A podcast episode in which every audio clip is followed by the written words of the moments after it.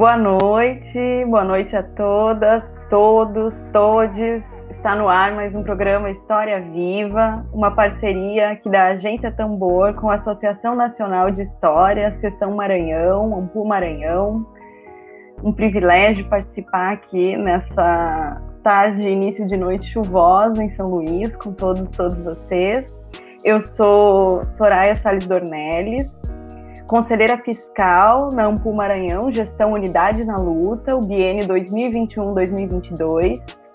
E estarei aqui com vocês no programa História Viva desse sábado, primeiro é, de maio de 2021, né? Uma data muito importante, cuja temática do programa de hoje é Mulheres e Política, Estratégias Eleitorais em Campanhas ao Legislativo Municipal. Eu vou abrir com o editorial e em seguida vou apresentar né, os nossos o nosso companheiro e companheira da atividade de hoje, né? Então vamos lá, minha gente. Bom, esse editorial não iniciará apontando os mais de 400 mil mortes pela Covid-19 no Brasil, 82 mil só no mês de abril. Trataremos de outra das tantas faces do descaso desse governo com a vida sua consciente política de ausência e desmonte do Estado. Na última terça-feira, dia 27 de abril, o ministro da Economia, o senhor Paulo Guedes, contou em tom anedótico a história do filho do seu porteiro que teria acessado o FIES, que é um programa de financiamento do ensino superior para os menos favorecidos economicamente no país, mesmo sem essa pessoa supostamente não ter obtido avaliação suficiente para tal. Depois, o senhor ministro seguiu uma série de falas preconceituosas e elitistas que visavam atacar o programa, um desastre, nas suas palavras. Não? A grande imprensa tratou de lembrar que ele próprio foi beneficiário de políticas públicas para educação, quando entre 1974 e 1978 estudou na renomada Universidade de Chicago, com bolsa do Conselho Nacional de Desenvolvimento Científico e Tecnológico, o CNPq, atualmente atacado pelo governo do presidente sem partido Jair Bolsonaro. Foi como bolsista que entrou e encampou as teorias, né, que estudou e encampou as teorias econômicas neoliberais que se tornaram fetiche das elites latino-americanas. As falas da terça-feira são fruto dessa visão que pensa um modelo de privatização dos serviços e empresas públicas, bem como a redução dos investimentos políticos em educação e saúde, como a solução para o progresso do país.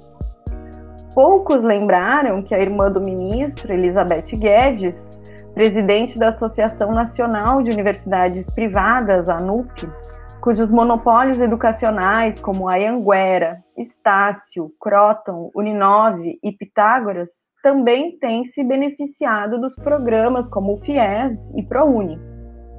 O próprio ministro possui investimentos no setor da educação privada e à distância ao redor de um bilhão de reais.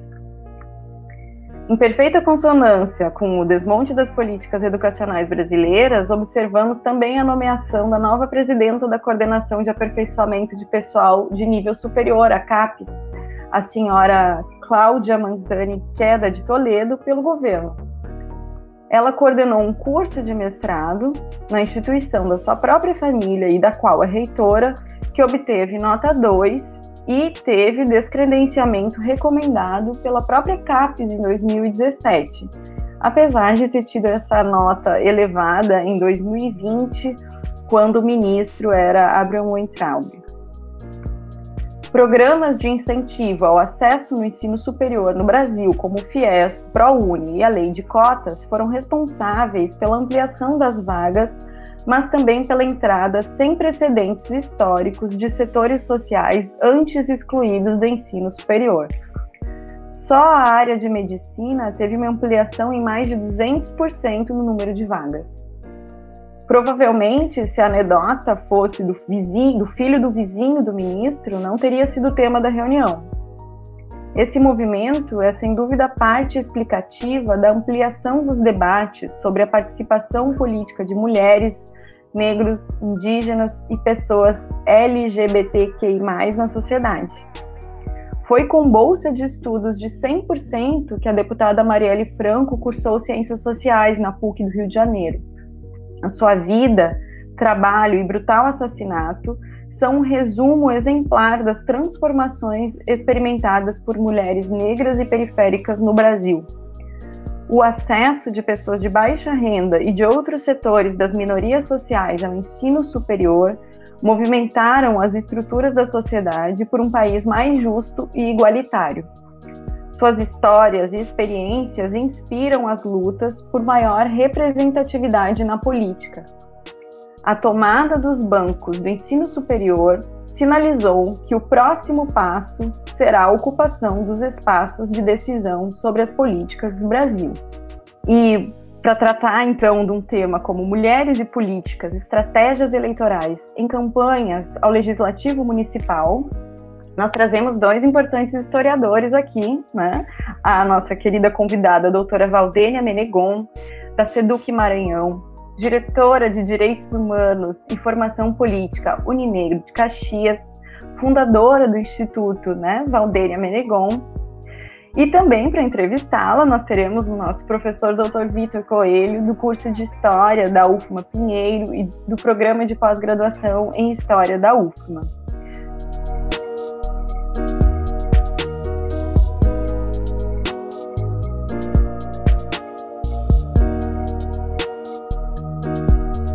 Sejam bem-vindos, companheiros, e já agradecemos a aceitação do nosso convite. E então está aberto aqui o nosso momento de hoje. Muito obrigado, Soraya. Um é, grande editorial nesse dia, 1 de maio, especial. Eu já até vi aqui o Emílio, nosso companheiro da agência Tambor. Boa tarde, tambozeiros e tambozeiras. Pois é, e hoje também marcando essa semana os três anos da Agência Tambor, né? Que a gente reforça essa, esse nosso agradecimento por essa parceria que é muito importante. A gente não é youtuber, mas a gente chama já o pessoal para dar like, compartilhar aqui nossos canais, né? E se inscrever no canal da Agência Tambor. E aproveitando também, lembrando né, que no dia 22, a minha amiga e colega que está aqui, Soraya, comandou o Amplo em Diálogo número 4, né, que foi o lançamento público aí do, da sessão maranhense do GT Os Índios na História. Então, depois visitem o canal do YouTube também da Ampul Maranhão e confiram quem não conferiu, que foi muito legal. É, boa noite agora a todo mundo, né? Boa noite, Valdênia, é um prazer ter você aqui, né? A Valdênia que já esteve conosco no papel de entrevistadora, né? Da dona Anacleta, líder quilombola, agora vamos entrevistar a Valdênia. Valdene, fala, vamos começar um pouco você falando de você, né? Um pouco da tua trajetória, né? O porquê da, né, desse envolvimento com o Negro Caxias, o porquê desse tema da tua tese, como foi sua experiência no doutorado. A gente estava conversando aqui um pouquinho antes de entrar no ar, né? Que a Valdênia fez seu doutorado lá em terras gaúchas, lá da Soraya. Então, fala um pouquinho para nós aí, Valdênia. Bom, primeiro, boa noite né, a todos, todas e todes. Agradecer o convite, né, de modo especial aí pelo uh, meu irmãozão Victor, né, que foi, é uma pessoa que a gente tem estreitado bastante os laços nesse período pandêmico, né, mesmo que de forma virtual. A gente está sempre se conectando e discutindo a situação atual do país, lamentando esse desastre que é esse atual governo, é importante que a gente, que a gente coloque isso né, em nível federal. Ah, cumprimentar a Soraya, dizer que eu fiquei muito feliz em saber né, que nós teremos aqui, estaremos aqui juntas, que é uma mulher gaúcha e negra, né, militante também aí na, nesses processos de, de, de, combate a esse governo genocida. Cumprimentar meu quilombo, né, o pessoal da Unegro que está aí, estou vendo Wagner Campos, que é um, irmão muito querido, a Lígia, que também está aí, eu acredito que outros companheiros e companheiras da Unegro, da Unegro Caxias. Né? Eu sempre falo, não tem como, Victor, é, falar hoje é, da minha existência sem colocar o papel fundamental que a Unegro tem, tem tido na minha, na minha existência, né, enquanto mulher negra, militante e, e redescobrindo a minha, a minha ancestralidade, né? Então a ao negro ela tem muito esse esse papel. Olha que lindo, Gerson Pinheiro está aqui, que maravilha. Obrigada, Gerson. É um privilégio ter você aqui nessa nessa tardinha aqui com a gente, início de noite. Então, como eu estava dizendo, a, a, o negro ela tem, a o negro Caxias tem um papel fundamental hoje é, no meu, na minha existência mesmo, né, enquanto mulher, enquanto militante, enquanto mulher negra, enfim. Ah, e aí tá entrando gente aí da O Negro, que eu só amo, né? Não posso deixar de falar, porque senão vai rolar um ciúminho, né? Mas eu tô vendo o Jackson ali também, que é um irmãozão. Bom, e aí é, falar sobre. Geralmente as pessoas, nos, nos, últimos, nas minhas últimas apresentações, apesar da gente falar muito sobre mulheres na política, é, nesse último ano eu falei muito sobre mulheres negras na política, né? O envolvimento das mulheres negras, tanto no, no, dentro da política representativa, mas também os espaços que essas mulheres negras têm é, nos movimentos sociais, né? Nós temos aí a, a, as mulheres negras ocupando ruas, ocupando outros espaços que geralmente, dentro da política representativa, essas mulheres têm sido excluídas. Né? E aí hoje, é, eu até quando eu fiz o convite para o pessoal da Unegro, eu disse, gente, vamos lá, porque vocês vão me ver falando um pouquinho, é, um conteúdo um pouquinho diferente daquilo que a gente tem falado tanto, que é sobre as questões é, relacionadas à raça, né, racismo e tal. Então, é, esse convite para mim que eu fiz para eles é muito especial por conta disso, né? Porque é, é, um dos espaços que eu estou utilizando para para falar para as pessoas sobre a minha sobre, sobre a tese, né? Sobre a tese de, de, de doutoramento que eu fiz na Unicinos, né? E daí a felicidade de encontrar a Soraya aqui, né? Eu estava tô tomando um chimarrãozinho e a Soraya perguntou: Isso é chimarrão? Eu falei: É, sou viciada em chimarrão por conta das minhas relações afetivas, acabei adquirindo esse costume. E aí a escolha, uh, Vitor e Soraya, para estudar, né, para analisar essa, essa temática mais geral sobre a participação das mulheres na política, ela, ela se processou porque eu, eu, eu estive, durante um certo tempo da minha existência, uh, desenvolvendo, trabalhando no organismo de política para as mulheres em Caxias, né, durante um certo período da minha vida. É, eu, eu, trabalhei especificamente com política para as mulheres. E aí, uh, uh, vocês sabem que dentro do governo do PT houve um investimento muito forte na criação né, de organismo de política para as mulheres, na estruturação de, de, conselhos de defesa dos direitos das mulheres. E aí eu entrei em meio a todo esse processo de articulação, de desenvolvimento aí dessas políticas no Brasil, e que agora, nesse governo, elas foram completamente desmanteladas, né? o que é um, um, desastre do ponto de vista não apenas para as mulheres, né? mas para a sociedade brasileira. Né? Porque quando a gente fala sobre política para as mulheres, a gente não está falando especificamente de políticas que atendam somente as mulheres. Né? Mas quando a gente vai falar de política para as mulheres, a gente fala, por exemplo, da estruturação de creches. Né? Então, a gente está aí fazendo, fazendo uma política para a mulher, mas a gente está fazendo também uma política que auxilie os homens e que coloque e que garante direito a crianças. Né? Enfim, é, quando a gente está falando de política para as mulheres, a gente está falando de política educacional, políticas de saúde, uh, políticas que tratam sobre direitos sexuais e reprodutivos, a gente está falando sobre políticas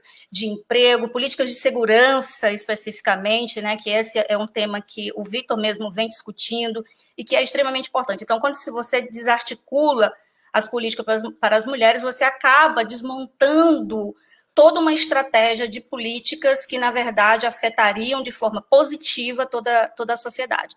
Então, foi em meio à estruturação né, da, das políticas voltadas para as mulheres, né, da estruturação do organismo de política para as mulheres aqui em Caxias, primeiro enquanto coordenação e depois enquanto uma secretaria, que esses, é, esses conteúdos começaram a ser discutidos realmente aqui no município. Né?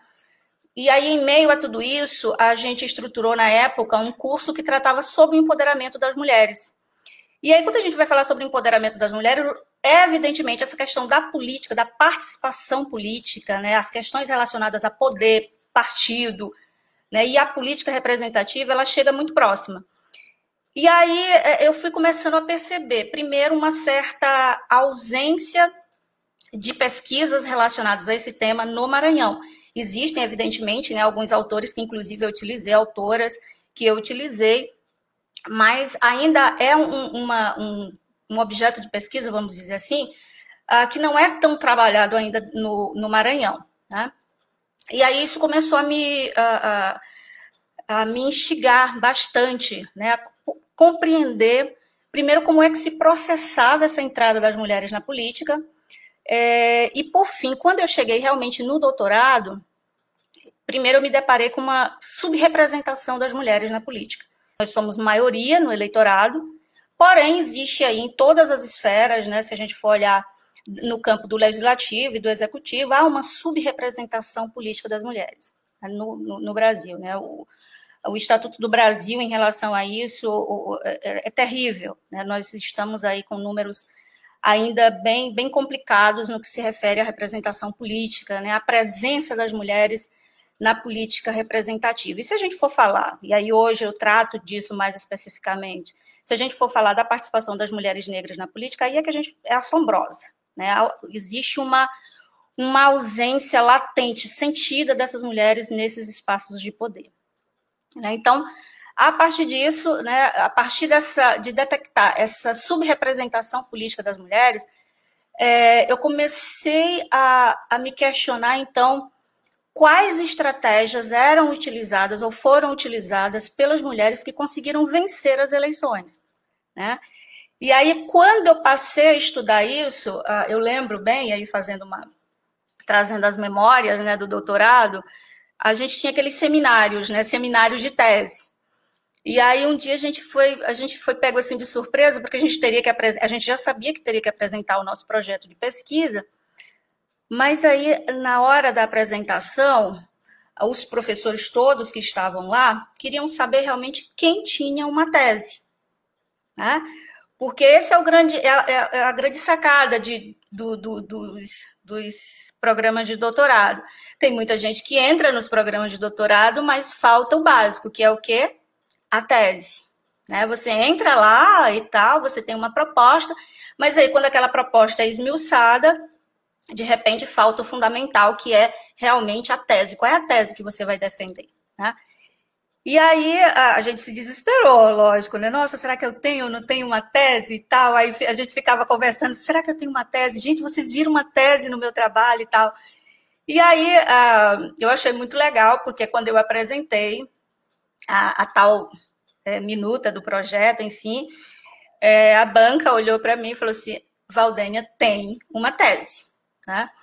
E aí a bendita tese né, que eu tinha e que eu acabei defendendo é, é que, pelo menos no Maranhão, e especificamente levando em consideração a, a histórica, vamos dizer assim, do município de Caxias especificamente, há uma forte vinculação entre a política e a manutenção das elites, das elites locais, que no caso são mantidas pelas principais famílias políticas. Né? Então, basicamente é isso, que é o que eu chamo, é, de modo geral, né, que a, as candidaturas é, ao legislativo municipal, elas se mantêm através daquilo que eu denomino na tese de mecanismos tradicionais de participação política.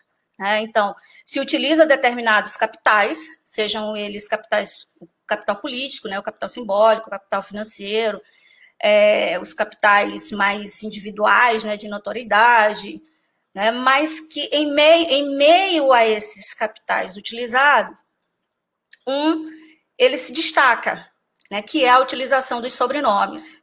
Né?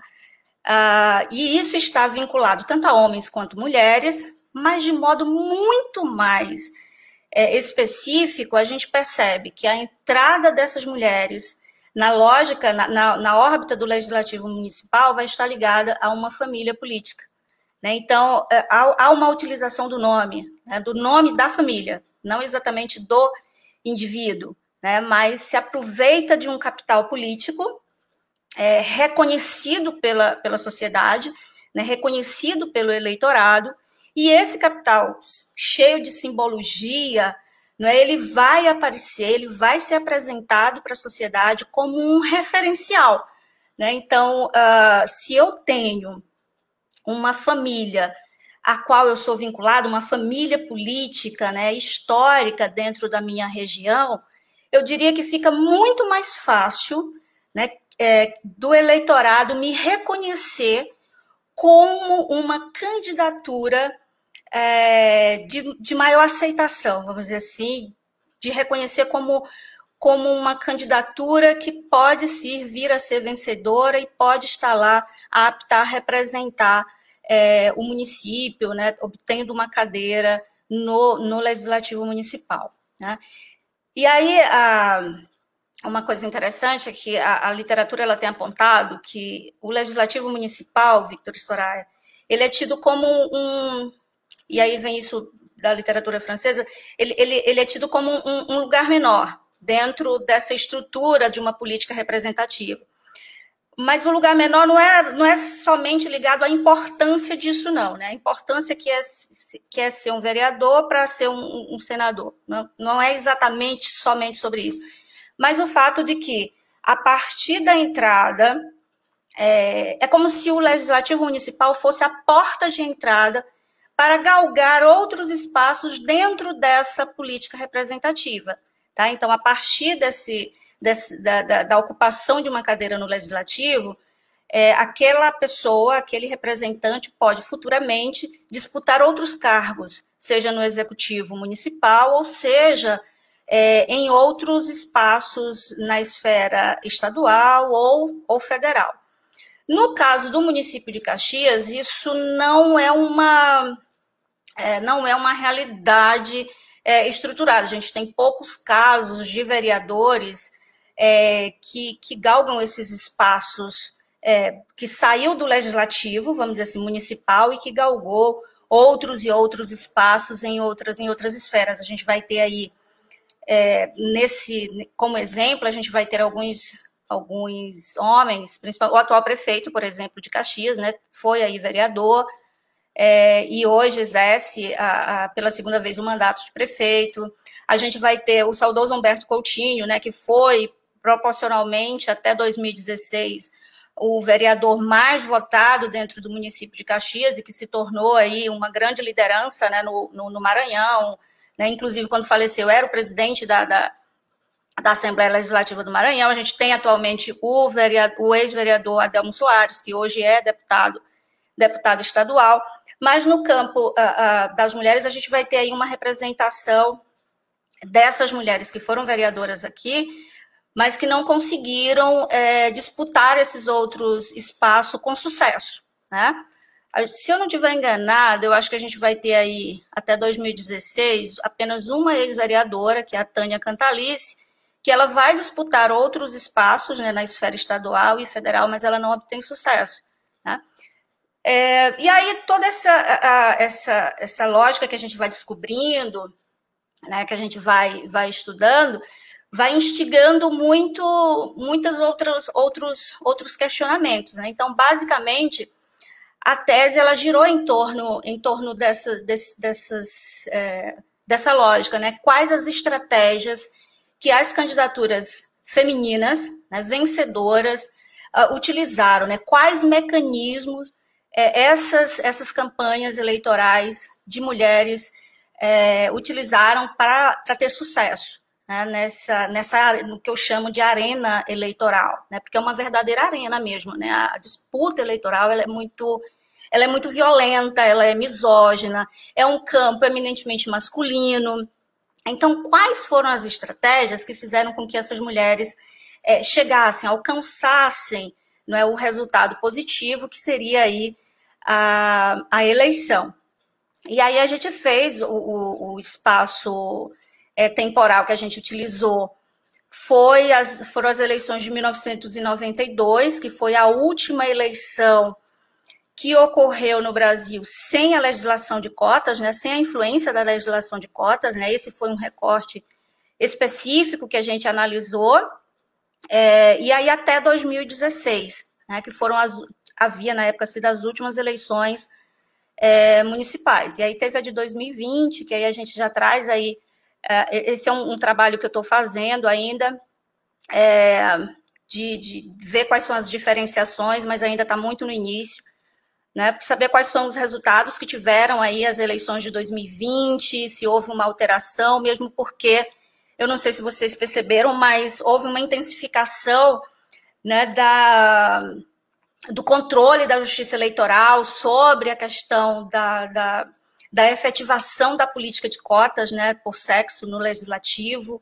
Geralmente as pessoas falam sobre é, cotas por gênero, eu não chamo dessa forma, né? lá não é por gênero, é por sexo mesmo, né? ela fala homens e mulheres, vamos dizer assim, então eu faço essa, essa, essa, essa diferenciaçãozinha, isso é algo que a gente precisa ainda lutar bastante, né, porque gênero não, não, não se reduz a isso, né, essa questão biológica, né, então eu diria que a legislação do Brasil é uma legislação, a legislação de cotas no Brasil ainda é uma legislação que trata especificamente, levando em consideração a questão biológica, tá? Então lá na tese eu coloco como legislação por sexo. E uma das coisas também relacionada à legislação é, que as pessoas falam que a legislação para mulheres, né, cotas para mulheres, né, e isso é um equívoco, porque lá não fala de percentual para mulheres, né, na disputa ou na, ou na formação do, dos quadros de partidos no ato das eleições, né, lá trata sobre a legislação é, por sexo, então tanto você pode ter lá 50% de candidaturas masculinas e femininas, quanto você pode ter 70% de de candidaturas femininas e 30%, que é o mínimo colocado pela legislação, de candidaturas masculinas. Né? Então, é isso, né? De, de, modo geral, a gente faz aí esse recorte temporal, o, o locus é, analisado especificamente é o município, o município de Caxias, mas a gente faz uma articulação muito grande com a literatura brasileira, com a literatura francesa, utiliza alguns, alguns autores é, de fora do Brasil, é, também faço uma, uma, um estudo ou uma análise sobre o movimento de mulheres né, e o movimento feminista especificamente. Né, lá no primeiro capítulo da tese, eu falo sobre como as mulheres se organizaram né, é, no Ocidente, né, e é importante a gente, a gente fazer essa, essa observação.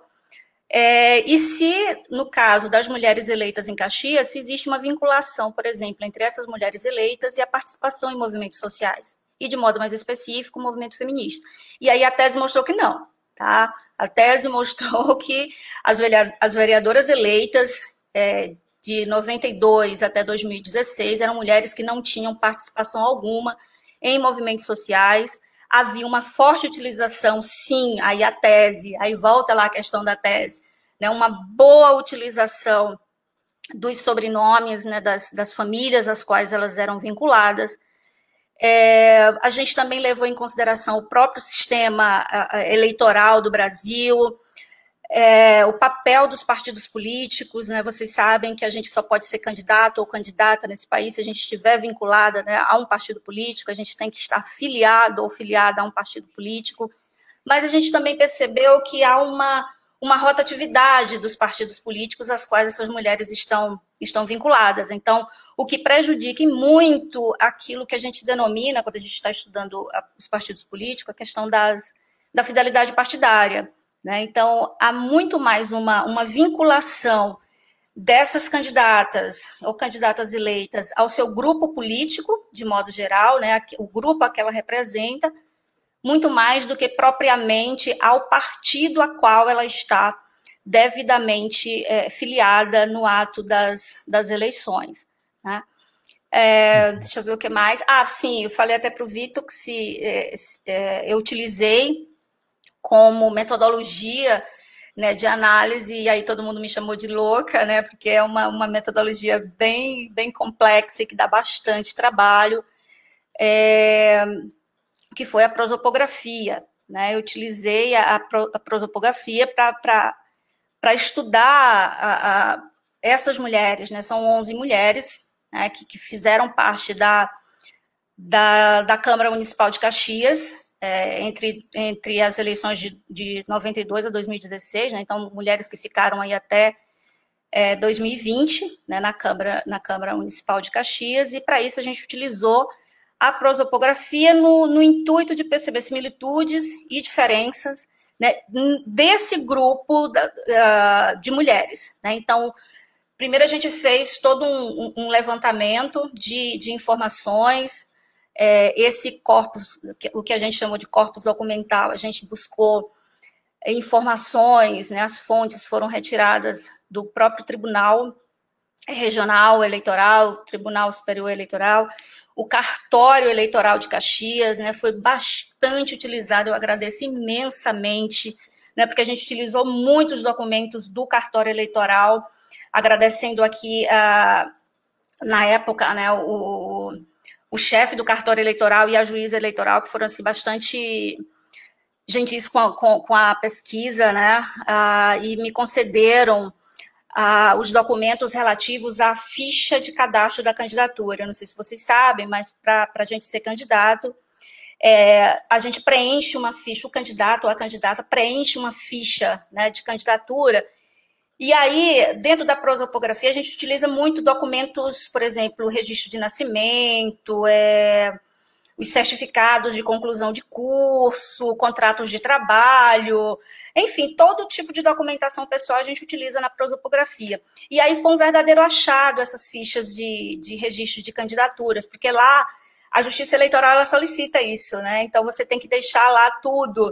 Né? Então eu utilizei essa, essas informações que constavam nas fichas, elas estão lá, gente. Eu recomendo, Davi, tu que estuda história política, vai nos cartórios eleitorais, porque lá tem muita coisa é, de candidatos e candidatas, então eu utilizei bastante, foi um, um material muito, muito rico, e eu ainda tenho muitas informações que precisam ser, que precisam ser trabalhadas, ainda que não foram ainda utilizadas, utilizadas na tese, né? E aí a gente utilizou também como fonte uh, de, de, pesquisa, a gente utilizou os jingles, né, o, jingles, né, que são aquelas canções né, utilizadas na, no, no, período eleitoral. E aí foi muito divertido trabalhar com, com essas musiquinhas de campanha né, que ficam na nossa cabeça. E, e o objetivo é exatamente esse, né, essas músicas dos candidatos têm exatamente esse objetivo, né, elas têm que ser fáceis, elas têm que pegar, né, o eleitor tem que estar com essa musiquinha na cabeça e tem duas coisas também que foram bastante, é, é, que, que, eu me diverti muito utilizando, né? Que é exatamente a ideia do slogan de campanha, né? E para isso, além dos jingles, a gente utilizou cartazes, santinhos, né? Porque ali no, no, no, cartaz tem uma coisa fenomenal que é o número, né? O número da, da candidata tem que estar tá muito, muito evidenciado, né? E aí, a, analisar esses, esses cartazes, né, esses botões, santinhos, né, ele é muito, muito interessante, porque lá você vê a fisionomia, a postura da candidata, né, se ela está sorrindo, se ela está séria, se está de braços cruzados, se não está, né, qual é a ideia que repassa né, para o eleitorado. Né, então, se é uma, uma, uma fisionomia que destaca firmeza ou se demarca mais o campo da delicadeza, né? Então, o que a gente percebeu aí é que, dentre as estratégias utilizadas pelas, pelas vereadoras eleitas em Caxias nesse período, é que havia aí um, um certo equilíbrio entre aquilo que a gente chama de sensibilidade e força. Né? Então, slogan, por exemplo, como a força da mulher, continuidade de trabalho, são lemas também que vão estar lá, muito presentes. E, e nas musiquinhas, lá nos jingles, tem, tem sempre a vinculação com o local, né? Então, Caxias está sempre sendo exaltado, né? Porque o eleitorado tem que, tem que entender que aquela candidata está lá representando o lugar, né? Então, Caxias vai estar lá em destaque. E aí, nesses jingles, a gente também percebeu que essas candidatas apresentam o seu próprio nome, evidentemente, né, como candidata, mas está sempre lá na pontinha aquelas que podem colocar o nome, o sobrenome ou do marido ou do tio, né, de algum parentesco que já tenha todo esse capital simbólico agregado à, à, à, boa política. Agora, uma coisa interessante que eu observei, apesar de não ter estudado no campo do, do, do executivo, mas ah, são estratégias utilizadas né, no campo do marketing que vai demarcar isso. Quando politicamente a família ela é bem aceita, então ela é positivada, então o sobrenome geralmente é destacado. Quando esse sobrenome não é positivado, quando ele está negativado né, pela sociedade, então aí o sobrenome é retirado. Então, isso já aconteceu aqui em Caxias. Né? Então, é, eu, por exemplo, se, se, o, se o Menegon, que é o sobrenome do marido, né, tivesse positivado, é lógico que eu ia usar né, Valdênia Menegon. Mas se não tivesse, eu ia estar tá lá só Valdênia, professora e tal, retirando o Menegon. Então, essas são estratégias que o marketing eleitoral é, utiliza bastante, que as vereadoras eleitas utilizaram também. Uma outra estratégia que eu percebi que as mulheres eleitas utilizam bastante é a vinculação com o seu campo específico de trabalho. Né? Então, se eu sou da educação, né, as vereadoras eleitas que eram da educação, então nos jingles ou no próprio é, slogan de campanha ou em alguma proposta colocada, então está sempre lá mais evidenciado a, a vinculação dessa mulher ao campo da educação. Né? Se for da saúde, vai estar tá lá vinculado dentro da, do seu marketing a sua vinculação também ao campo ao campo da saúde. Né? Então a gente viu isso isso bastante nesse, dentro do, do, do, que a gente chama de estratégias estratégias eleitorais, né? em campanhas é, do legislativo municipal. Bom, falei muito, né, gente? Disparei aí. Eu Falou muito, tá falando muito e muito bem, né, Soraya? A gente está aqui, tá, tá ótimo. Inclusive tem um orientando meu aqui do Campos de Pinheiro, que é de Santa Helena, na verdade, né? O Rodrigo está assistindo aqui e ele está com esse um tema parecido, né? A presença, ou melhor seria dizer a não presença né? das mulheres no, na política lá de Santa Helena, né? É, e as poucas exceções a gente já viu, como ele já me falou, né, que seguem essa regra, né, de serem ah, então mulheres então coloca, pertencentes pode colocar, às pode colocar famílias chamadas as famílias tradicionais, né? É, não, pois é, vou te colocar ali em contato contigo. Pode. E você, Valdir, excelente aí, ó, Rodrigo. E você mencionou um ponto que eu ia justamente destacar, né? Eu vou fazer umas colocações aqui, ainda não tem, depois eu vou ler a presença, né? Tem muita gente acompanhando, e deixar um tempo também para a Soraya, né? Para ela, se ela quiser fazer alguma colocação, pergunta também, fique à vontade, tá, Soraya? É, mas tu tinha falado, né, justamente nesse ponto que das mulheres que você viu, né, que você fez a relação, que conseguiram participar né, do, do legislativo municipal, nenhuma delas vem de movimentos sociais, né, porque você na sua tese, como uma narrativa histórica, né, que esse é o papel que a gente tem, né, a gente faz uma, uma pesquisa sobre o passado, mas obviamente a gente constrói uma narrativa que tem o objetivo construir um sentido, né, uma proposta de sentido. E você, na sua tese, faz isso muito bem, né? Você faz uma discussão sobre a, a historiografia, né? Sobre a história da historiografia, que fala né, da história das mulheres, a questão de gênero, fala, né, traça uma, uma, história do movimento feminista no mundo, no mundo ocidental, etc.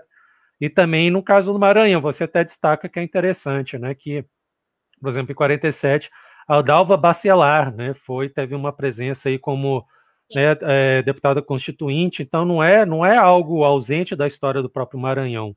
Aí você fala especificamente de Caxias das associações, né, femininas, etc. E apesar disso, né, como você mostra, que é muito relevante você mostrar, né, apesar disso, essas vereadoras que se destacam, né, essas mulheres de Caxias que se destacam na política, não tem relação com essa história que tu está mostrando, né? Então, até por isso a gente precisa né, construir essas narrativas e construir um sentido histórico, por isso que é muito importante. Aí um outro ponto que eu, né, que eu queria mencionar é que você falou, né, a gente está no momento de regressão, né, em termos de políticas nacionais, é, eu não sei como é que ficou a última legislatura no Congresso, mas eu sei que, por exemplo, a 2014, né, era, o Congresso tinha 9% né, de, de presença feminina, que é praticamente só metade. Né? Lá na época foi apontado isso como provocação. A gente sabe que o mundo islâmico é muito variado, né? Eu falo assim, ah, a média, se a gente pegar a média do Oriente Médio, que é cheio de estereótipo, né? É 16% na participação, que é no Oriente Médio, né? E o Brasil conseguiu 9%. Eu não sei como é que ficou agora. Né? Eu acredito que possa ter aumentado um pouquinho, se eu não me engano, a porcentagem, mas foi também um pouco pegando a onda conservadora, né? Essa onda conservadora atual. É, tem muita participação aqui no chat. Antes de eu passar a palavra, voltar para a Valdênia, mas ou, ou a Soraya, se quiser fazer a pergunta, só para poder aqui, para não passar. Né? Então, como a própria Valdênia destacou, né, o pessoal aí da Negro Caxias, a Luzia, que é de Santa Helena, Wagner Campos, Fátima Diniz, Wagner e trabalhadoras e trabalhadores unidos à luta, né, do Negro Caxias, aí o Rodrigo, que eu já mencionei, Gerson Pinheiro, Jackson Ribeiro, Jackson dizendo aqui um prazer escutar a Valdênia de novo, é sempre um prazer mesmo. A companheira Leide da Maranhão, Leide Caldas, também a companheira Nila, a Lina Michele está dizendo parabéns, Valdênia, pesquisa necessária. A Flor de Lis, Serra Salles, Guilherme Leite, Jesus Andrade, né? Então, muita gente acompanhando aqui. Então, Valdene, assim, eu, eu, queria que depois você falasse um pouquinho também, se a Soraya né, não, não tiver uma questão agora, é, sobre o cenário, aqui o Márcio Baima, também nosso companheiro da Ampo Maranhão, o que, que tu está percebendo desse cenário atual, né? E colocar uma questão também para você que é interessante, né? Que eu acho que é uma, uma questão interessante para a gente discutir. Que tem um termo que ficou quando a gente fala aí, né, da questão da presença das mulheres e tal, e a gente está vivendo um momento de polarização, e tem um termo aí que ficou meio pejorativo, que é essa coisa, ah, o identitarismo e tal. Mesmo dentro da esquerda, né, a gente vê um pessoal usando esse termo, como se a gente estivesse desviando das questões mais estruturais, questões econômicas. Queria saber o que, você acha, tem como a gente separar completamente assim, não, aqui tem a pauta estritamente de classe, né, disputa de classe econômica, e aqui a gente vê a questão de gênero, né, a questão feminina ou feminista, aqui a gente vê a questão racial, como é que você vê essa questão, Valdênia, dos compartimentos, os compartimentos da política, o que, que tu acha disso? Nossa, Sora, eu posso responder antes, porque uh, é uma, são perguntas assim bem, bem instigantes. E tem uma ali do, do, do Wagner que eu acho que vai muito nessa linha que tu também está perguntando, né, Victor? O, o Wagner está perguntando, é, professora, é possível né, ter um horizonte político, num horizonte político, uma maior participação das mulheres na política institucional? Né? Então, acho que vai muito, vai muito nessa, nessa lógica. Então, uh, Vitor está correto, é, o Brasil demonstra aí uma, uma subrepresentação histórica das mulheres, das mulheres na política. E aí até parece que tu estava numa reunião há um mês atrás, mais ou menos, uma reunião que eu participei, é, de mulheres, e aí quando eu fui falar sobre mulheres, mulheres negras, né, e aí eu fui instigada exatamente nesse, nesse sentido. Fui acusada de, de identitarismo, né, porque a gente estava falando sobre mulheres negras, né, e aí aquilo me incomodou fortemente, porque quando a gente vai falar de, de, de, trabalhadoras e trabalhadores, a gente tem que, tem que perceber que a gente não é uma massa uniforme e que a gente tem as mesmas demandas, necessidades, a gente tem que saber que trabalhadores e trabalhadoras são esses e essas né, que a gente está tá falando. É a mesma coisa quando a gente vai tratar sobre a questão de gênero, que a gente diz assim, ah, o lá sempre foi, e eu já superei isso, né? Quando a gente, quando a gente começa a estudar sobre gênero, uma das primeiras, um dos primeiros discursos rasos que a gente escuta e que a gente acaba reproduzindo é que o espaço privado sempre foi algo específico das mulheres e que as mulheres não, não ocupavam as ruas e tal. Mas quando a gente vai falar sobre isso, a gente precisa saber de quais mulheres a gente está falando, né? Desde o período escravocrata, a rua especificamente nunca foi um, um, impedimento das mulheres negras escravas, né? Afinal de contas, a gente tinha mulheres de ganho, não tinha não escravas de ganho. Então estava lá mulheres mulheres negras na rua, né? É, e aí a gente precisa, precisa também analisar de quais mulheres a gente está a gente está falando, né? Quando a gente está dizendo que o espaço privado é um espaço é, puramente feminino. Mulheres, mulheres negras sempre foram, aqui no Brasil especificamente, né, sempre foram mulheres que não estavam apenas no espaço no espaço privado. Elas não estão nos espaços institucionais da política representativa. Tá? Aí existe uma, é, uma, uma ausência gritante. Se, se existe uma ausência de mulheres na política representativa no Brasil, a gente vai perceber isso muito mais intensamente quando a gente fala de mulheres, de mulheres negras, né? A gente também tem uma ausência muito sentida, isso foi algo que eu tratei na tese também, Vitor e Soraya, foi sobre como os partidos políticos, que são, são eles que definem as candidaturas, olha só, os partidos políticos eles têm um poder muito grande, né? Porque eles é que vão homologar, vão atestar a candidatura, não é isso? Então, há uma ausência muito forte das mulheres nas diretorias dos partidos políticos. E aí a gente também precisa saber que as mulheres negras aí é que estão também muito mais ausentes dessas, dessas direções dos partidos políticos. Né? E aí a gente sabe que se você não tem um papel efetivo dentro dos partidos políticos, a sua própria candidatura ela pode estar, ela pode ser afetada né? Porque você não está ali no, no, em um território de mando, né? Então você precisa saber quem manda no partido, é, você precisa saber quais são as articulações que estão sendo feitas dentro do partido. Então, para a, a Viu Wagner, para a ampliação da participação política das mulheres, é, primeira coisa, primeira coisa, né, tem, que se, tem que se filiar a um partido político. Né? Depois que se filiar a um partido político, você tem que criar uma representação do teu nome dentro daquele partido político. E olha só, no Maranhão e em, em Caxias, a gente vai ver que a, as mulheres, inclusive aquelas que você, que você citou, Vitor, aí dentro da, da história política do Maranhão, conseguiram aí é, serem eleitas, grande parte dessas mulheres vão estar vinculada muito mais a partidos conservadores do que a partidos progressistas, tá?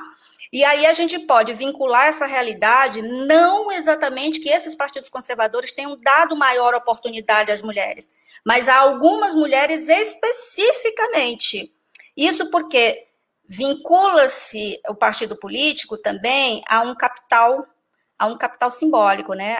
Qual é o sobrenome dessa mulher? A qual família ela pertence? Ela vai trazer um capital importante dentro da eleição, né? ela vai, ela vai realmente, o, o nome e o sobrenome dessa mulher vai trazer votos para o partido, tá? Então aí não é que esses partidos tenham dado maior oportunidade para as mulheres do que os partidos progressistas, mas aí você vai ver que um outro capital, além do simbólico, que vai estar muito presente e necessário dentro das campanhas eleitorais, é exatamente o capital financeiro.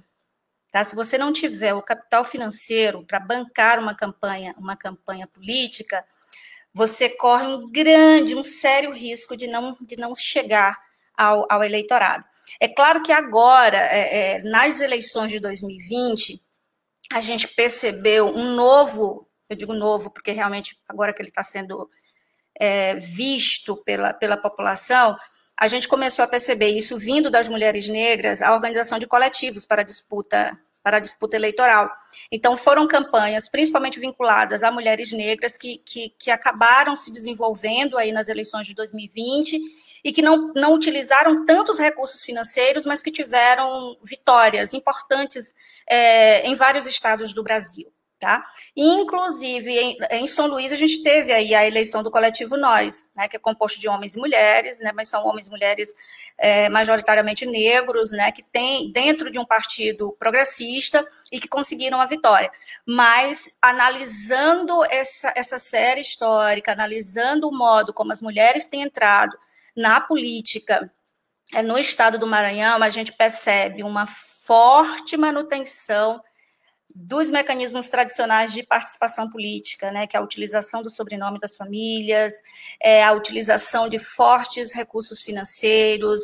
É, a gente também vai perceber que grande parte dessas, dessas mulheres eleitas também tem um capital de, de notoriedade muito mais é, avançado né, do, que, do que outras, no sentido de que, por exemplo, são mulheres que têm um curso superior, né, isso é no caso de Caxias, de modo específico, olha só, é isso eu fui capaz ainda de ver nos, nos 45 minutos do segundo tempo, quase ali na prorrogação, é, pedindo já finalização, a, eu consegui perceber que as mulheres eleitas, em comparação com os homens eleitos em Caxias, elas têm, a maioria delas tem curso superior, enquanto que os candidatos homens eleitos não é uma algo que, que chame bastante atenção, mas nas mulheres isso, isso me chamou a atenção, né?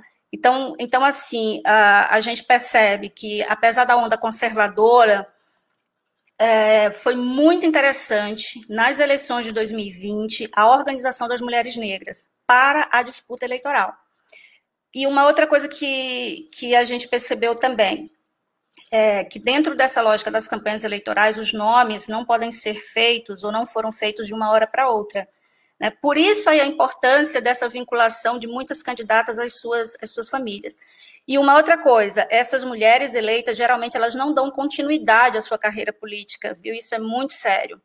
Elas entram ali porque há um impedimento do, do, do candidato oficial da família, né? seja um impedimento diante de problemas é, com a justiça eleitoral ou porque o nome está bastante desgastado, e aí ela entra trazendo o sobrenome, né, aquele, a, aquela, aquele capital simbólico, né, o capital político que tem lá o sobrenome, mas na eleição seguinte, o detentor do mandato, vamos dizer assim, dentro da família, retorna. Né?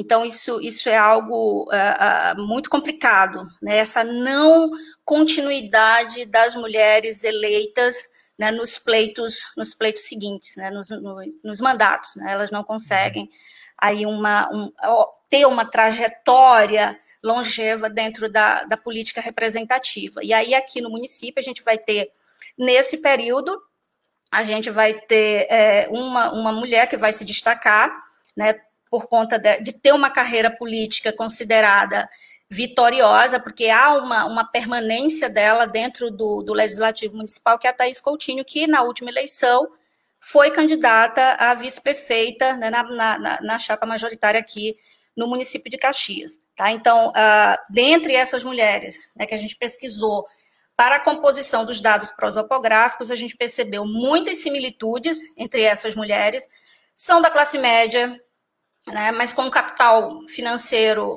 mais ou menos estabilizado, né, que está que tá ali, que tem uma garantia de que vão utilizar, que pode ter um capital financeiro bem, bem, bem estruturado para a disputa eleitoral.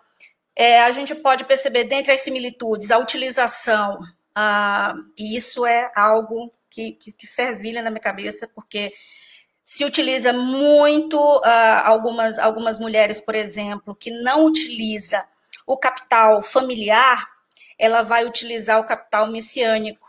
Né? Então, a, a gente percebe muito uma vinculação de algumas candidatas a algumas igrejas né, neopentecostais.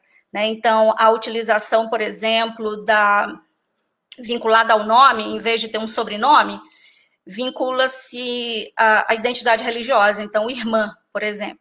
Né? Então, aí agrega, né, traz-se é, é aquilo que a gente chama de família estendida. Não é uma família de consanguinidade, mas o, a candidata ela vai estar vinculada à sua família religiosa, né, os irmãos e irmãs. Né, então, cria-se a ideia da parentela. Né, e aí eu utilizo, eu utilizo a, a ideia da parentela, que foi, que está lá no livro da Maíra Vendrame, que foi a minha a minha co-orientadora, inclusive mandar um beijo aqui para a Ana Condolfo e, e, a Maíra Vendrame, que foram as minhas orientadoras né, da tese. E aí eu utilizo essa ideia da parentela, né, que, que ela acaba sendo um, um vínculo muito forte, porque não se limita à questão de consanguinidade. Né? Então, são as trocas. Né? Então, eu te ajudo, você me ajuda. Então, tem muito aquela ideia, como ainda é uma cidade do interior, a ideia, a ideia da, é, do compadrio, né, do amadrinhamento, então é meu afilhado, minha afilhada. Então, essa ideia da família estendida, a ideia da parentela que, que ultrapassa essa lógica da, da consanguinidade, vai estar também muito presente nessas nessas disputas eleitorais. Respondendo aqui à pergunta do Wagner, pode ter a possibilidade da ampliação da participação das mulheres nessa política representativa? Sim, mas para isso, Wagner, algum homem ou muitos homens precisarão sair, né, porque a conta não bate. Não tem lugar para todo mundo. Então, primeiro, para uma mulher entrar, precisa um homem sair. Né? E aí, para uma mulher negra especificamente entrar, precisa necessariamente um homem branco sair né? Porque a maioria, né, a gente tem um perfil de mando no país, branco, homem, branco, hétero e rico, e até mesmo uma outra mulher, né? Para que uma mulher negra possa, possa entrar nessa, nessa seara, é preciso que um homem branco ou uma mulher branca tenha, tenha que sair, tá?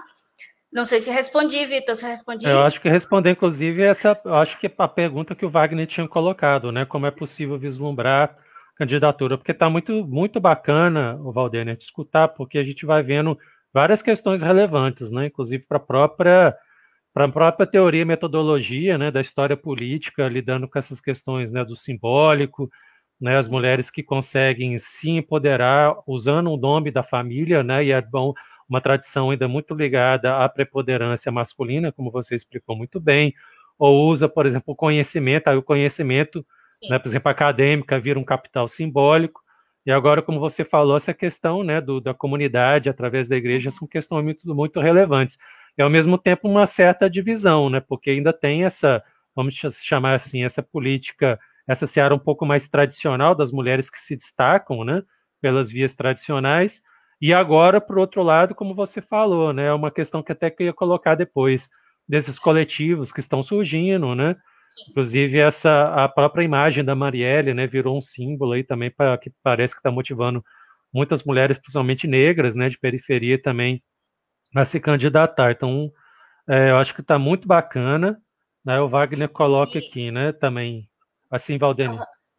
É, e aí, é, é, eu acabei descobrindo, né, eu, né, porque muitos autores já tinham descoberto isso, né, há muito tempo, né, eu sendo aqui mas uh, é meio triste, né? Porque a gente percebe é, que a gente vive uma república é, em que as elites se mantêm através da, da, da família, né? Então é e, e do voto, né? Então você perpetua famílias, né? Isso eu falo do Brasil e não só aí é, é aí é que está a grande problemática do Brasil, não é só no campo da política representativa.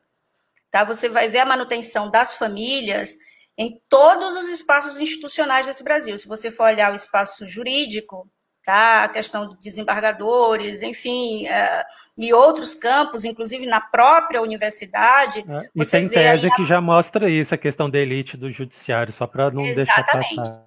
Então, essa ideia da manutenção das elites eu utilizei bastante. Né? É, é, é um estudo mesmo sobre elite. É, eu trato esse grupo de mulheres é, como pensando elite, não exatamente elite financeira, né, mas uma elite que vai estar no poder local e que se mantém através das vinculações com o governo estadual e às vezes até com o governo, com o governo federal.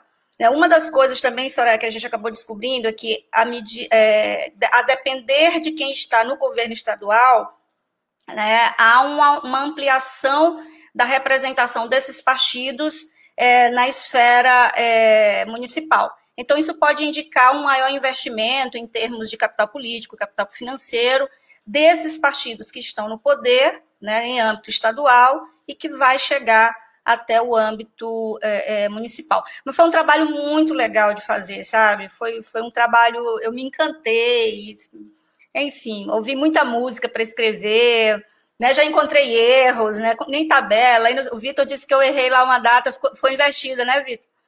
Foi a é, dislexia é, da morte do Getúlio, né? Ficou 40. morte e dislexia do.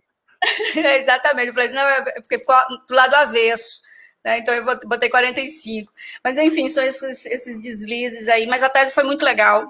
Tem, é, tem que muito... publicar. Tá, tá, é Deixa eu aproveitar que, que tu falaste sobre Vai essa lá, paixão, a paixão com a temática, né? Evidente, te ouvindo, ainda não tive a oportunidade de ler, mas estou extremamente curiosa agora, né? Para aprender, até porque enquanto tu falava, eu ia pensando, né? Por que, que a gente não não coloca nossos nomes, né? Porque não nos encorajamos, afinal de contas, né? Daí te, tu traz um estudo que mostra que as mulheres que participam, né, não são as que tu estudou no fim não são bem aquelas que que a gente que a gente quer na política, vamos dizer assim. A gente Sim. quer elas também, mas a gente preferia outras mulheres ainda assim.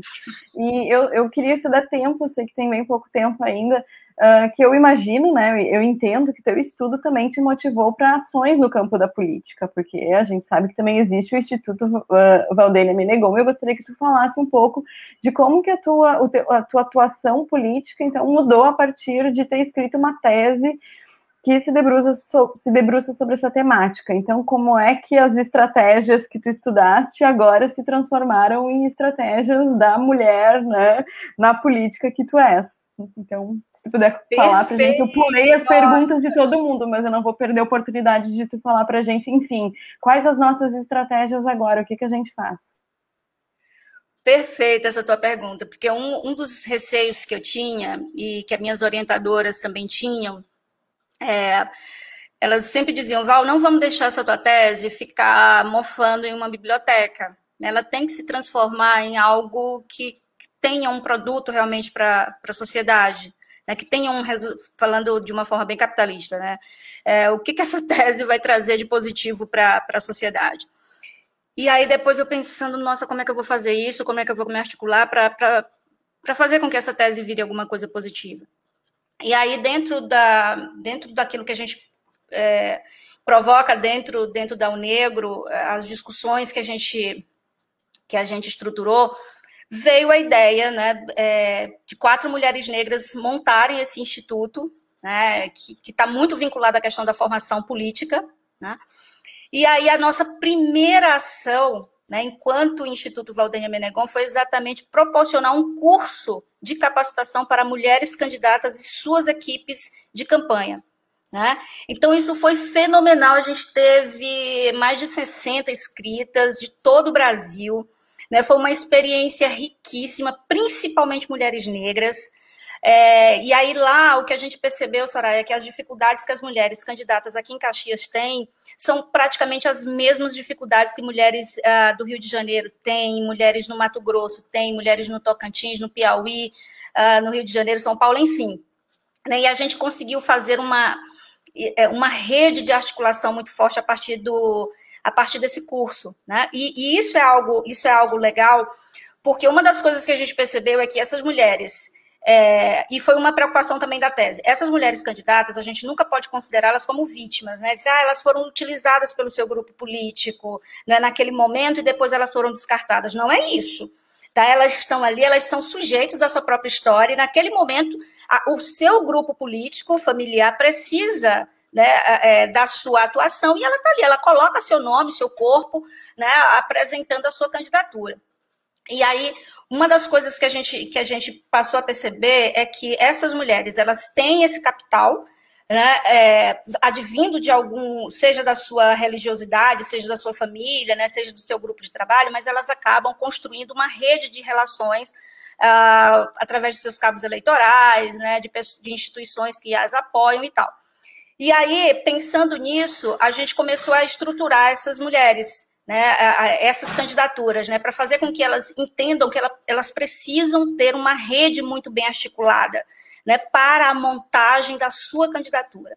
E aí a gente, a gente estruturou esse curso falando, primeiro, sobre os principais capitais utilizados pelas candidaturas vencedoras, elas precisam compreender como elas vão se apresentar né, para o eleitorado, porque isso se trata de estratégias de marketing, inclusive, nós tivemos aí um diferencial nas eleições de 2020, que foi exatamente a maior utilização da internet. Né? Nós tivemos aí, fizemos uma eleição em meio a uma pandemia, então foi muito utilizado as redes sociais, né? E aí essas mulheres precisavam estar imbuídas do mínimo de conhecimento sobre marketing eleitoral, utilização das redes, o perigo que é, por exemplo, para uma mulher se lançar nessa arena eleitoral, principalmente utilizando as redes sociais.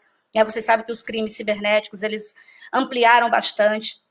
Né? Então, a gente é, construímos com essas mulheres as suas, as suas plataformas políticas, quer dizer, indicamos como se de, deveriam, deveriam ser criada uma plataforma política, né? uma plataforma eleitoral, o que, que elas deveriam apresentar.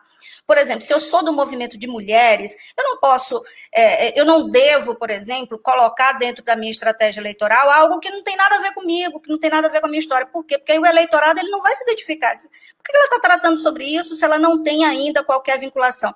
Depois do mandato lá é, conquistado, aí sim, você, à medida em que a sociedade vai te apresentando as demandas, você pode apresentar né, os projetos que vocês quiserem. Mas para a construção de uma plataforma eleitoral, o, o eleitorado ele tem que se sentir próximo né, da, da, da candidatura. Né? Ele tem que se sentir naquela candidatura, ele tem que se sentir vivenciando aquilo ali. E quando o eleitor ou a eleitora se sente próxima, Estou fazendo propaganda, né? Isso aqui devia ser pago, né? Estou ensinando já. É, por exemplo, o Vitor, né? Se o Vitor se, se, Eu estou anotando um monte de coisa. tá, depois eu vou cobrar, tá bom? É, ele, ele precisa chegar no eleitorado. Né? Então, isso são estratégias de marketing. Né? Como é que eu vou me apresentar para a sociedade? Né? Então, a gente, a gente apontou como deveria ser feito, construído uma plataforma, uma boa plataforma eleitoral, né? até para não ser pego aí desprevenido. Né? Fazer uma pergunta que você não sabe responder, mas que está lá na sua proposta. Né? Então, existe uma preparação sobre isso. A gente falou sobre, sobre os cuidados, né, a segurança na internet, a gente falou sobre a legislação eleitoral, que mudou muito na, na legislação de 2020, então teve uma um módulo específico sobre legislação eleitoral. É, a gente falou sobre o próprio marketing, né, a utilização, por exemplo, de stories, a, a, como é que grava vídeo, com celular mesmo, né? Então, isso aproxima as pessoas. Enfim, foi muito bacana. A gente teve mulheres eleitas dentro desse, desse curso, né? A gente tem, inclusive, a vereadora Mazé, que é lá de Cáceres, é, no Mato Grosso, né, que se tornou uma parceira enorme. Então, a gente como resultado da tese, né, pós-tese, eu diria que é, o fomento a essa formação das mulheres para a política, com enfoque nas mulheres negras, eu acho que é o principal, o principal, a principal referência que a tese, que a tese deixa, né, de, de, de, de positivação, vamos dizer assim, do, do, dos resultados da tese. Né? E aí a ideia é que futuramente é, eu passe a estudar é, sobre a ampliação, por exemplo, da influência das igrejas pentecostais né, no Brasil. Isso é muito, muito sério. A gente precisa começar a analisar isso. É, para o pós-doutorado, eu, eu, penso em, em, seguir essa linha, mas também, ultimamente, eu tenho me voltado bastante para o estudo das lideranças femininas em outros espaços que não sejam os espaços da política representativa. Né? Porque a gente vê, por exemplo, as mães de santo, né? então são lideranças políticas. Né? Então, qual o papel dessas mulheres é, dentro dessa, dessa, dessa, política maior, né? quais os poderes que essas mulheres detêm. Enfim, eu estou com muita coisa na cabeça, estou né? vendo aí alguns, alguns convites para fazer para fazer esse pós-doutorado. Estou sendo um pouquinho pressionada, já tenho adiado bastante. É, mas, enfim, é um, é um, eu sou apaixonada, realmente, tá, Soraya? Eu sou extremamente apaixonada pelo campo, pelo campo da política. É, fui convidada para concorrer né, nas últimas eleições, mas ainda não estava preparada é, porque tinha acabado de, de, sair de uma tese e tudo mais, mas a gente tem um projeto muito legal vinculado aos, não à professora Valdênia especificamente, né, mas ao coletivo que é o Negro, né, de Caxias, eu acho que a gente tem grandes planos, e eu acredito que a gente pode sair aí bem, bem vitorioso politicamente uh, no futuro, se a gente realmente é, colocar em prática aquilo que a gente tem aprendido enquanto, enquanto coletivo né, pra, na tentativa de modificar um pouquinho essa, essa estrutura de sociedade que é tão desigual. Mas, enfim. Excelente, Valdênia, e a questão né, excelente que a Soraya colocou, acho que é isso, né? Tem até uma, umas discussões que eu faço, que eu, que eu coloco ultimamente, né? Essa de mudar um pouco a cultura política, inclusive nisso, né? De ocupar os legislativos, né? que a gente tem uma cultura política ainda muito voltada, né? Ela é muito politizada para o chefe do executivo, né? E a gente tem, eu acho que o legislativo está se mostrando um ótimo canal e é uma luta aí essencial. Gente, infelizmente o tempo a gente já passou um pouquinho, mas valeu a pena. Eu acho que dava para a gente continuar muito tempo. Eu vou aqui, eu estou vendo que a Soraya, acho que ela está querendo, eu vou deixar né, um tempo final, né, para as palavras finais. É, antes só é, reforçar aqui é que o Wagner não vai dar tempo, né? O Wagner também tinha colocado uma questão se tu tinha né, pesquisado ali a questão do financiamento, né? Mas eu acho que de certa forma você respondeu, entrou nessa questão do financiamento de partido, essas questões. E só para não também. esquecer do. Uhum. É só rápido, é, e é um Negro Caxias, porque eu tinha colocado, né? Para gente, todo mundo que estiver é, ouvindo e assistindo, é, seguir o canal, né? O, os canais da Agência Tambor, né? Eu mencionei o canal nosso da Ampu Maranhão no YouTube, mas também da O Negro Caxias e do Instituto Valdênia Menegon, né? no Instagram, também as pessoas acompanharem, que é muito importante, é, é excepcional, eu estou acompanhando esse trabalho da Valdênia no Instituto, já vi, a live tive né, uma, uma honra de participar de uma live com, com a Valdênia, é um trabalho sensacional, Valdênia, eu já, como você falou no início, né, a gente se conheceu, pela Maranhão, né, o contato pela Maranhão, a gente ainda não teve a oportunidade, né, de estar ao vivo, né, por conta da pandemia, mas realmente é uma que eu considero realmente uma grande amiga, uma grande parceira. Então, para a gente ir finalizando, vou deixar as últimas palavras. Né, primeiro, Soraya, se ela quiser fazer uma complementação.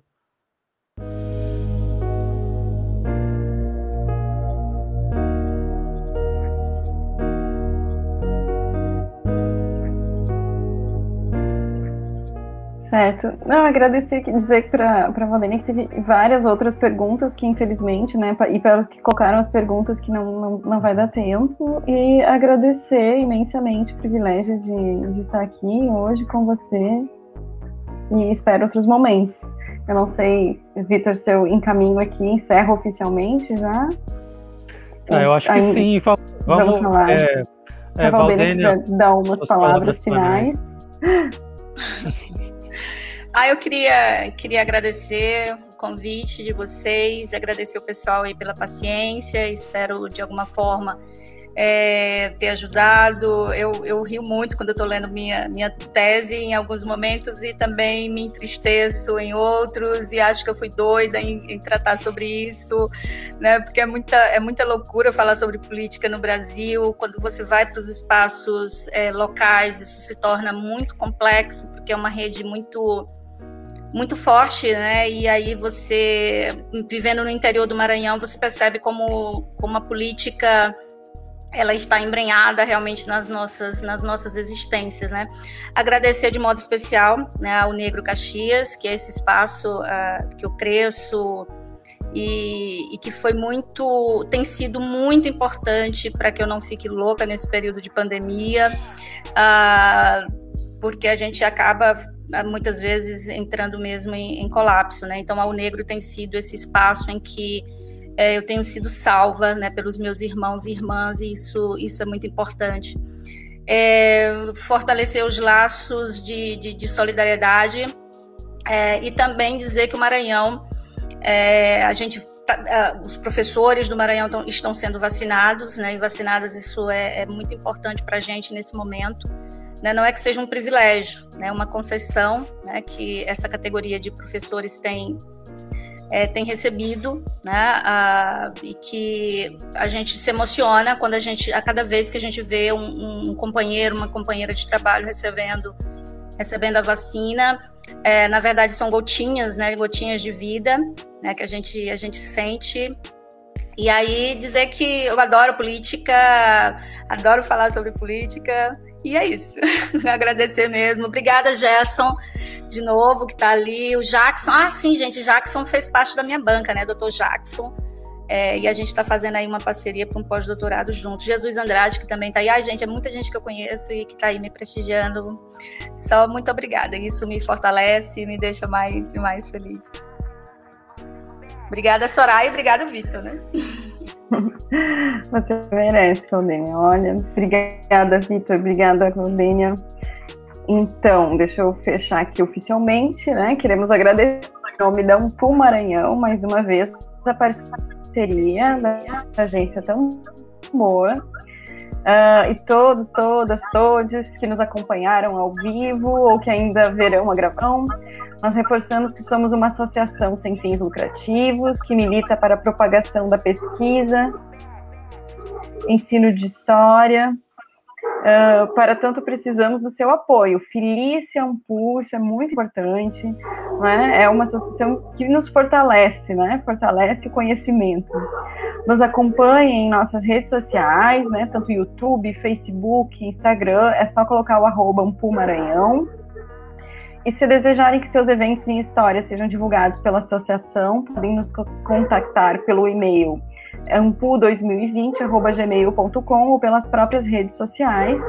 Falem conosco, enviem ideias, sugestões, críticas.